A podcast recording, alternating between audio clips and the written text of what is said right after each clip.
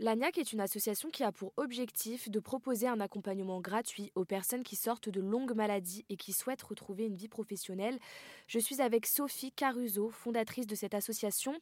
Le programme d'accompagnement l'ANIAC a été créé par des experts en 2016 et depuis mai 2020, cette association a vu le jour. C'est donc une association toute nouvelle. Et au niveau objectif et projet, Sophie, euh, où vous en êtes exactement?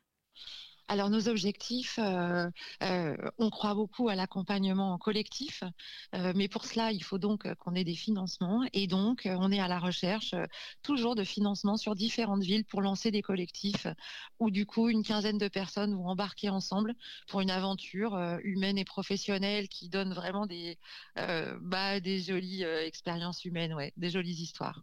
Est-ce que vous pouvez nous expliquer les actions de cette association LANIAC ah bah, L'association, euh, soit elle a un programme sur la ville où vous vous trouvez, euh, un programme collectif dans lequel elle peut vous, vous intégrer. C'est-à-dire, par exemple, euh, là, à Marseille, il y a un groupe qui va commencer. À Lyon, on a un groupe dans pas longtemps. à Paris et à Rouen, ils sont déjà commencés. Paris, Paris, Rouen, Marseille, Lyon, c'est les quatre. Ouais, on a un groupe qui va commencer aussi à Avignon. Voilà.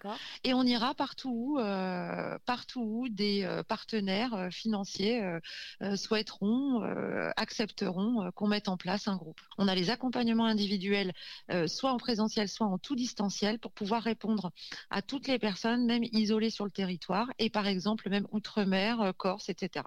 Et donc ça va être des entretiens, ça va se passer comment?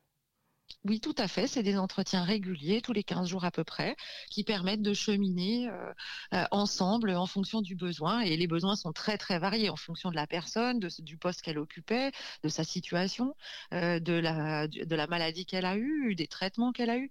Donc, ça peut être des besoins de conseil juridique, ça peut être des besoins d'accompagnement sur la reprise de confiance en soi. Euh, une création d'entreprise. Euh, voilà, donc euh, si à la fois ce sont des coachs formés hein, qui peuvent faire un travail soigneux à la fois sur tous les pans qui ont été touchés par la maladie et évidemment aussi le fil rouge reste le rapport au travail. Vous travaillez avec des coachs, donc des professionnels, mais y a-t-il d'autres professions qui participent à ce programme pour aider ces personnes qui rentrent dans cette association?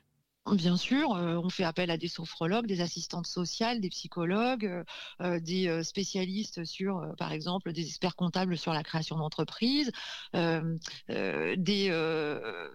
chargés de, des, experts en relations publiques pour travailler le pitch, etc. On peut faire aussi du théâtre, enfin des tas de choses.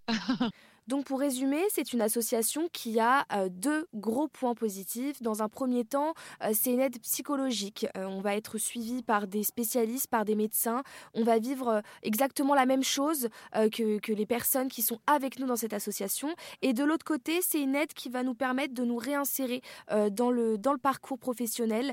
et ça, c'est vraiment deux points positifs de cette association LANIAC c'est se, réparer, soutenu par ses pairs. Donc, on est vraiment sur la pérédance et on est encore sur le soin de support, hein, euh, puisque euh, travaille euh, vraiment en lien. Enfin, on est en lien en permanence avec les hôpitaux et les et les oncologues et les services des hôpitaux. En fait, les personnes sont extrêmement bien accompagnées pendant tout leur parcours de soins et se sentent extrêmement soutenues. Par contre, dès que le traitement est terminé, elles sont très isolées, souvent très fatiguées parce qu'en fait, elles ont utilisé toute leur force pour se battre contre la maladie.